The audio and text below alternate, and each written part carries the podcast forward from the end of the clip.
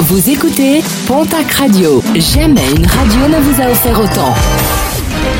L'information locale à 9h, c'est sur Pontac Radio. Bonjour Jean-Marc Courage Sénac. Et très belle matinée. Un cambrioleur pris en flagrant délit à Lourdes mardi soir, ce dernier a été repéré par le voisin d'une maison normalement inoccupée en cette saison.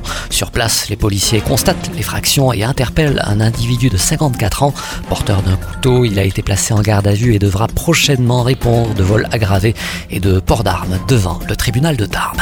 Les associations de protection de l'ours réclament un nouveau lâcher dans les Pyrénées suite à la découverte mardi d'un plantigrade tué par balle en Ariège. Elles appellent l'État à respecter son engagement de remplacer rapidement tout ours mort de cause humaine.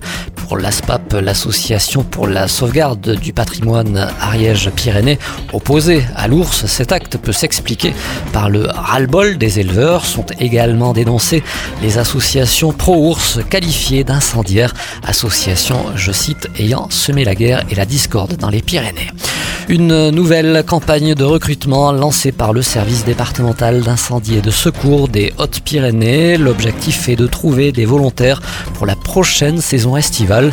Les sites concernés sont ceux de Saint-Lary-Soulan, Haro, Lucin-Sauveur, Barège et La Mongie. Pour plus d'infos, un numéro de téléphone, le 05 62 38 18 09, le 05 62 38 18 09, ou alors vous pouvez postuler directement par mail à secrétariat.volontariat.s1065.fr. Secrétariat, ça s'écrit euh, sans accent et 65 avec les chiffres.